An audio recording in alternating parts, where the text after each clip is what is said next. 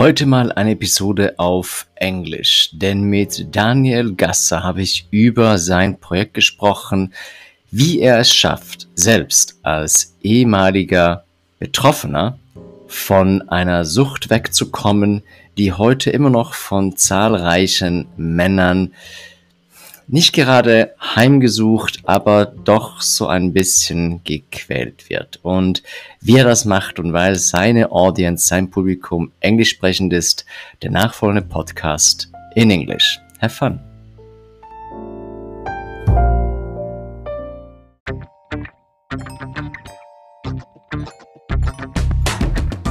Das ist Digital Heroes Live. Dein Podcast über den digitalen Alltag Digital Tools und Interviews mit Menschen, die mehr als nur Bits und Bytes bewegen.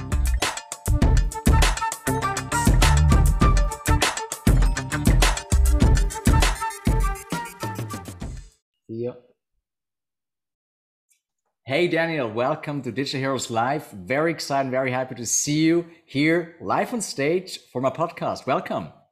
Hi Roger. It's nice be here. Thanks for having me. Thanks for Absolutely. taking the time. It's my delight. It's my delight for sure. But before we go into details why you're here and what you can maybe do for my audience and maybe also for your audience, can you briefly introduce yourself, please? Why are you here and what makes you so special when it comes to this digital heroes environment? So, uh, why am I here? My name is Daniel G. And um, let's face it, I was a drunk for over 30 years. And I tried a lot of things to stop it, um, many, many programs, and there was nothing fitting me. So I decided to make my own method, to make my own program, and to put it online. And online for sure, that's working? Yes, of course. Why do you think it's working? Sorry? Why do you think it's working? Because I, I what I experience, if people do something online, there's not enough commitment because online I can switch off, right? But if I have to go somewhere and I have to I have to face the people, it's somewhere different. But but you tell me that it's online, it's working. Can you give us some uh, light on why this is working? Um, there's several reasons. So first of all, it's not for free. So you pay for the program. That's a commitment. We both know that if we don't pay something, we don't do the work, right? And the other thing is you can do it whenever you want. You don't have to come. Um, say you don't feel all right a day or two and, and then say, okay, let's postpone it. You can watch these videos or listen to the audio whenever you want in your car or when, when going before going to sleep. So that gives you a little freedom and also a little discretion because someone having a problem with drinking perhaps doesn't want to go somewhere and to stand up and say, hey, my name is Daniel, I'm a fucking drunk. Oh, sorry for the for the word, but you know. Okay. Um, yeah. That's why I think it's working, and it it does actually work. I it's a, in combination with these videos, and you have also weekly calls. All right. So the personal touch is there. Okay. So you're saying if people are invested, monetary, meaning financially, they will show up and they see the benefit the longer they participate. But let, let's dive into that a little bit of the detail if you if you if you don't mind. So I sign up for this program. What's in for me? So what's in for you? You have uh, uh, daily videos. They're about 15 minutes, where I try to change your mindset. Let's call it like this, because the thing is with with uh, addiction or with alcohol that in society it's it's widely accepted as something completely normal, even if I think, in my opinion, it's not. It's a poison. It's doing nothing good to society, to families, and to the life. So I try to change that. So you have these videos you can watch whenever you want.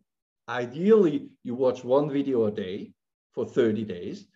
And then your mindset should have changed that you, you don't need to drink anymore. You don't see the point of doing it. But then I noticed that people often want to talk about their problems. And as I'm knowing exactly what they're going through and how deep these black holes can be when you when you have a problem with alcohol, um, they love to talk with me. They love to have calls. So You can have weekly calls or daily calls. And normally after four weeks, you're done. So most of the guys, they're done with it. I even have one guy, he just subscribed to the emails and he stopped drinking. Wow. And he wrote me on Facebook and I was like, what? We didn't even have one call. He said, yeah, that was enough. You know, your emails changed my mind. Wow. So that's what's in it for you. What right. I have to say, although, is if you really, if you can't manage to stay sober for 20 minutes a day to watch these videos, then I can't help you. Really. Then maybe some other program might be a better fit. Because to have an open spirit, an open mind, to change your mindset, alcohol is not helpful because alcohol narrows the mind, doesn't open. So I had this one guy, he called me like daily and he, he was drunk all the time. And I said, listen, buddy, you at least for these calls, you have to be sober. He couldn't manage it, so I can't help. But this is around what it's all about. So you're saying that if you're too deep into like let's call it addiction if you're too deep into it you you really are have to um, sort out those things first but if you may be using alcohol as a as a substitute or as a substance to basically go through the day on a maybe not so conscious level in terms of i just drink so i feel better but it's not the mindset yet that it's an addiction. That uh, that it can be something for you right? Exactly. But am i right and please correct me if i'm wrong that if you drink more than twice a week, I don't know how many glasses it is, by the way, by, by the Blue Cross of Switzerland, but you are considered as an alcoholic, aren't you? Now, I have to contradict you because, in my opinion, um, an alcoholic, there, there is no such thing as an alcoholic because an alcoholic is also considered to be incurably ill. Okay. Even if you stop it, you're still an alcoholic. And that's not, it's just not true. I'm the living example. I started drinking at the age of 13. Okay. And I drank liters and liters of beer daily for over 30 years. And now I don't need it anymore. Now, according to AA and Blue Cross and all these institutions, nothing against them, they help people. But I shouldn't be around people drinking alcohol. I shouldn't have alcohol in my house. Mm-hmm. Now, I have alcohol in my house. When guests are coming, they have a drink. No problem. I'm not even bothered anymore. But this, let's call it traditional definition of an alcoholic, he, he should never even see alcohol anymore. If one drop touches my lips, I'm in again well, that's not true. So yeah, I'm, I, I think an alcoholic incurably ill is really, as I said before, when you can't even manage to stay sober for 15 minutes a day, then let's face it, you're screwed, basically. but right. but these are not the majority of people. The majority of people are like men like you and me. They work, they have their business, they do their thing, and they have a drink or two or three. Mm-hmm. And over the years, it may get more and more and more mm-hmm. without you noticing it. Mm-hmm. But you're still functioning. You have your family, you have your business, you have your income. Yeah. Nobody noticed something.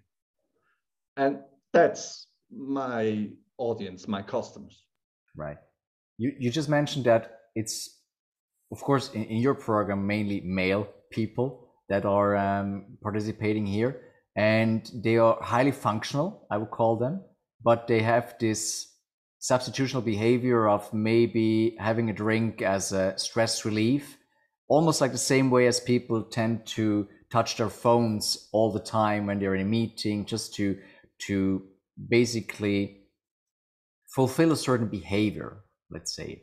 But why do you think people all of a sudden realize that it's not that healthy anymore because as you say it's like a normal thing. Um, you have a beer like friday evening beer with your friends and then maybe have a glass of wine on, on sunday because it was very stressful and then maybe have a whiskey or two because it was such a celebration to, to be part of and so on and so forth. And when's the point when people do realize that all right that's not good anymore? Well i think that's different for for everybody. There are highly functional people if i talk to them and ask them delicately uh, like listen don't you think that's enough? And they don't see it. They don't see the problem. But um, a good example for me is always when, when someone can't even skip one drink. You know, that's always a test question. When people ask me, but when it's enough, when it's too much, like you, um, then I say, okay, do your daily thing and just skip the last drink of the evening and see what happens. If that causes you a problem, yeah, then we need to talk. If that's easy for you, that's easy for you. Yeah. I know people, business people, they have a drink like once a week, twice a week. But then they, they can be without it for a month. So that's not an issue. I think that you can point it if you if you don't do it and that causes you a problem. Like if you can't cope with stress by walking in the woods or doing some sports. But only when you have your drink, then it doesn't matter how much you drink, but that's the substitute, how you how you call it. That's yeah. I have to function, so I need that drink. But that's like an implemented behavior. It's very deep. I don't know where it is, but it's deep, very deep in your brain because it always triggers this reaction, right? Yes, but the thing is, once you find the trigger, mm-hmm. and usually the trigger happens when you're a teenager. Like, for example, someone is inhibited to talk to women as a very young man. We all know that. So he discovers that when he has a beer, he's cool. He's courageous, he's the great guy, and he can talk to women. Now, in his 50s, he's married, he has kids, the trigger is not even true. And the trigger has become a pattern over the years.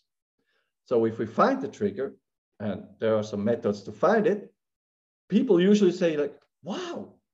So they take their drink and they say, uh, wait a minute, why do I drink that drink anymore? Uh, it's not even true. But if you don't do some research, when does it all started or when that trigger was installed, then it's, as you say, it's somewhere in the dark and you don't, it's not very clear why you're doing it. So yeah. it must be some interest. You must be a little bit uh, a detective to find out well, where does it, where did it start? It's not enough to, to change your mindset. That's one part, mm-hmm. but to understand why it all started. Which also means that you have to be very self-reflective and you need to kind of like know yourself a little bit better than than usual because you really have to look towards your own behavior and your like you say your patterns right yes but we do that together. Okay in that this helps. call yeah of course yeah. Because it, it might be difficult. Right. And if we if we stick to to the word pattern do you see there's more and more such patterns in today's society? I, I'm no expert uh, at, at some of some sort, but I could imagine that due to the increasing stress levels and certain situations for sure do not help, people tend to substitute more and more and more without questioning their behavior. Do you see that as well? That people are tending there's more bigger tendency towards alcohol and substitutional behavior such as alcoholism? Uh, yeah, absolutely whether it's alcohol or it's other drugs or as you mentioned it's the smartphone yes and i think this these last two years did also very much something towards that because people were alone at home um, uh, also the, they discover maybe that the relationship is not as stable as they assumed because when you're out nine hours a day and then you see your woman and it's okay again might not be so yeah, I think that that uh, how the American call it uh, bulk bulk drinking or bunk drinking yeah. or something, mm-hmm. Where you really you drink until you fall down. So I think, unfortunately, yeah, it, it has increased.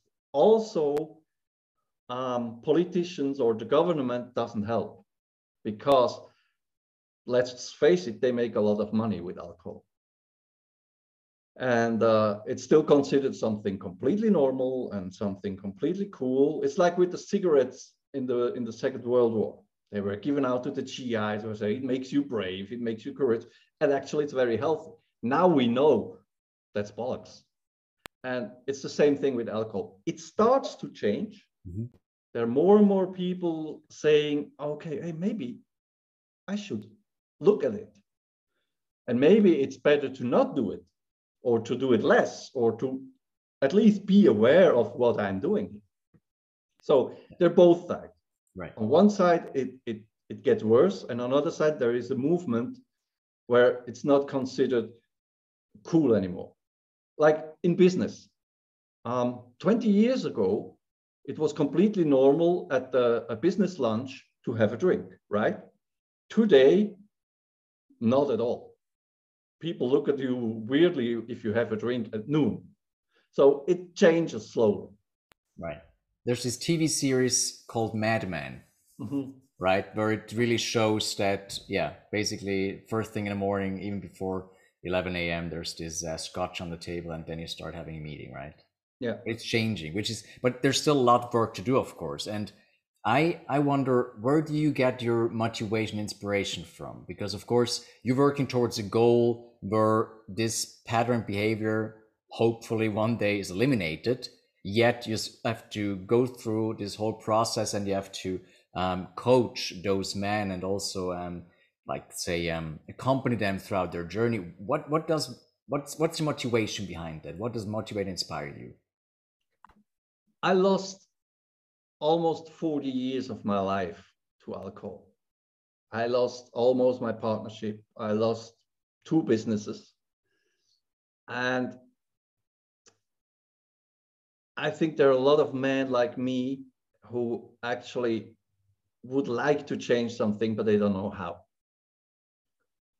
And um, my business coach, uh, he told me one once uh, a good sentence. I wrote it so I, I see it everywhere.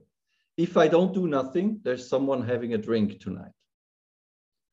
And a lot of bad things happen in families too, with kids, with women. And usually men cause more problems under the effect of alcohol than women. Women, they drink too, but they drink in silence. When men are drunk, they drive cars, they think they're the best drivers in the world. They have a big mouth. They come home. They uh, hit on their wife. They hit their children, and that's that's what's motivating me because I think it it has to stop. It's causing a lot a lot of problems in society and family, and it has to stop now. And if I can do something because I'm a peer, I'm not some I don't have any PhD or something but I know exactly how it is. I know when the wife is crying and you look away because you don't want to see it and you drink more and you hide in the garage to drink or you're sitting in your car in tears before coming home because you, you can't just can't bother. And I know there are many men out there living through that and I, I want to help. It's, it's like a phenomenon when you come over something like that, there is this, this urge. You have to help others. You cannot just be happy with what you have achieved, but there is this urge. I have to get out there with this because I know there are others like me. So yeah, that's what it's not really a motivation. it's just I'm driven. I have to do it. Yeah, I can hear it. Yeah, it's, it's, it's like a calling, right? I yeah. mean, you you're speaking from experience, and thank you very much for sharing that. It's something that because you can relate to it, you you connect on an emotional level, but also on a behavioral level because you know how it feels, but also how to get out of it um, through the hard work and through all this um, reflection and talking, and of course coaching yourself as well. Yeah. And I can see that there's a lot of let's say um, obstacles for many people to, to admit it, maybe go through it. Um, how did you come up with the idea of this program in the first place? Because I think that there must have been a certain point where you've maybe seen something or experienced something said, I, I need to multiply that on a digital level as well. The question I'm asking is because we're talking about digital environments and digital realities, right? And you're using, of course, technology, using uh, videos, you're using newsletters and stuff. But how did you come up and what was maybe the, the thought behind that, that this kind of program might work and how maybe did you did it all start? Maybe you can elaborate a little bit on that. So again, I I had the urge to help, but I, I had no clue how. So I looked around and I found a, a very good business coach who is totally not in that. He has a jewelry jewelry business and he's very successful with that, award winning and everything. And he said, I just said, oh, listen, I want to help people. And he said, yeah, what's the idea? And said, yeah, I could uh, write a book. And he said, nobody reads book, man. I said, okay, uh, uh, how about, uh, and he said, how about a video program? Dude, just put it online. So I was like, okay.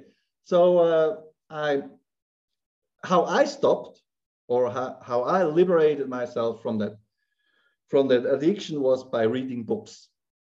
And so I, I pulled together all these methods from these books and I uh, recorded videos, stand here in front of my desktop and recorded videos like for 15 minutes or so.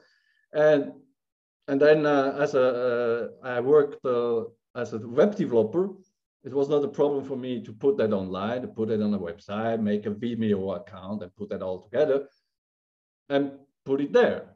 So that's how we came up with this because actually nobody is reading books anymore. Have you ever considered to maybe switch it or enhance it through, let's say, a, a messenger coaching, let's say like a WhatsApp group or Telegram group of some sort? Or do you think that the time is not ripe yet for that? Like, um, so I do a lot of messenger support. People are coming to me through. Messenger, also through. WhatsApp. Actually, but it's it's one to one because I noticed I have a Facebook group. It's dead. Nothing's happening there because um, people are not feeling comfortable in sharing it with others. They want to solve their problem, but they don't want to go public with it.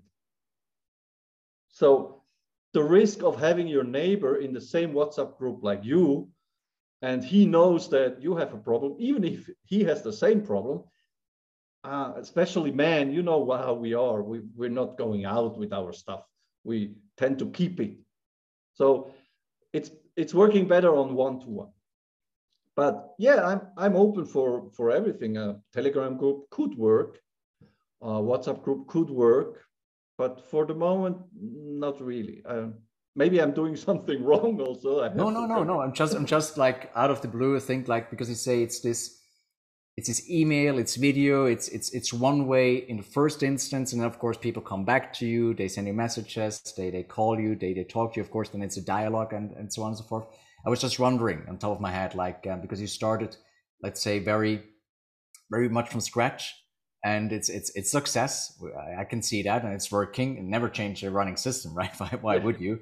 Um, I'm just saying it because I think there's a lot of people out there which are quite hesitant when it comes to setting up programs similar in the way of helping people, supporting people. There's a lot of software out there, right? There's a lot of expensive software, automation software. There's webinar software. You basically you're paying just your your back off before you even start, and you started quite MVP like with minimal viable product, and you get out there and it's working, right? So I was just wondering maybe there's some something in the pipeline where you think like, okay, yeah, let's let's develop that further because as we're still living in changing environment. Um, yeah, it's working. It took me almost a year until people came to me because I had to go through a process. I'm in sales. Okay, so I know how to sell things. But with this kind of, let's call it a product or a service, the more you try to sell to people, the more they get away from you. So I started just sharing things, sharing feelings, sharing stories, uh, asking my wife, "Hey, do you remember how I was when I came home completely drunk?" And she tell me stories. So I put this into email. Basically, what is called in, in online business organic. Just put post out there every day, every day, and then slowly but surely people they build up trust and say okay this guy is different than everybody else. He doesn't just want to sell a program. He genuinely want to help. So that if you say yeah i put it on and it works no. I put it on. It took a lot of time a lot of work a lot of uh, failing also a lot of tears um, fights with my coach and everything and now it starts to work because i'm not i don't try to sell I just try to help. But if you have a big budget, you can run ads, you can do whatever you like, and then you you may be quicker. But I think in the long term, it's better to do it organically. Absolutely. Slowly but surely. Yeah, yeah. And and of course you you, you like I said, you can manage it, right? You're not driven by a system which is basically so fast and so big you cannot keep up with, right? Because it's as far as I understood, from from our talking it's it's quite a personal relationship. It's not about making as many let's say business closings as possible but to help each and every individual on his personal level. And of course that needs time and there's no system to there's no system to crack that because you don't need to right because every person counts and every success is success no matter how scalable or how big or how multiplied it, is, right? So, uh, exactly. Uh, so I, I read a, a sentence from a, a big coach, don't want to mention his name, and he said, if you're needy as a coach, you lose. So I have my other businesses running. It's okay. I have a living. I have a good life. I have no problems. I don't need that money, really. But I put money on it because then you do the work, as we said before. But yeah, um, I see that with a lot of online coaches. They're needy, they're salesy, they're like, oh, come on, buy my program, buy my program. And it may it might work. It's scalable and you you go and you do a lot of money, but do you really help people or do you just sell programs? Yeah. It's a question so, about is it a service which comes from the Latin word to serve, or is it like you say, it's a sale. Right? Yeah. Yeah. And there are a lot of people out there that they're calling themselves coaches, but basically they're just salesmen for program. Sorry to say that, but it's what happens. Absolutely. And that makes it difficult also to to come out there and, and to to appear as as authentic. Oh, you're just another coach like everybody else. No, I'm not a coach. I'm just, if you need my help, I'm here. I help. Uh, there is this one guy on the Solomon Islands, very much suffering uh, because, yeah, it's a screwed life, let's call it like that. And I help him because it, it, he broke my heart. And don't tell me I don't help for free. Of course I help if I can. But as said before, it, it has to hurt a little bit our wallet. Otherwise, you don't stand up, you don't show up, you don't do the work, you don't step out of your comfort zone. So yeah, I have this other guy, he's a musician. It was at the beginning where I put it on the, the, the program and he broke my heart too. So I gave him the whole thing for free. And guess what? He never finished it. He never even finished to watch the videos. So. And other guys they paid full price and three days after i get an email and say hey i think i got it. And one month after i get another email hey i'm still not drinking. That's wow. So and but you know it's it's yeah. If you buy a car and you have it for free maybe you don't clean it every week but if you work your ass off for it you clean it every week. Absolutely. And there couldn't be a better connection to if people want to get in touch with you, Daniel, and they want to invest in their behavior, in their mindset, in their future, how can they reach out? How can they come to you and start a conversation and maybe also start being coached by you? So the best thing to do is to go on Facebook. Um, you you'll publish the link, I think, right? You can also go directly to the website, which is quitthebottle.com. Or um, you can actually write me an email at daniel at quitthebottle.com and I'm getting back to you. But on Messenger, it's the best.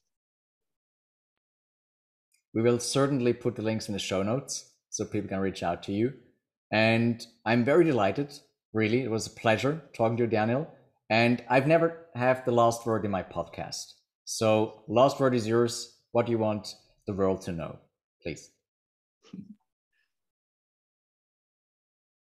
If you take one little step towards a new life, the universe notices it and it will help you. And if you need some further help, come to me. Daniel, thank you very much. Thank you too.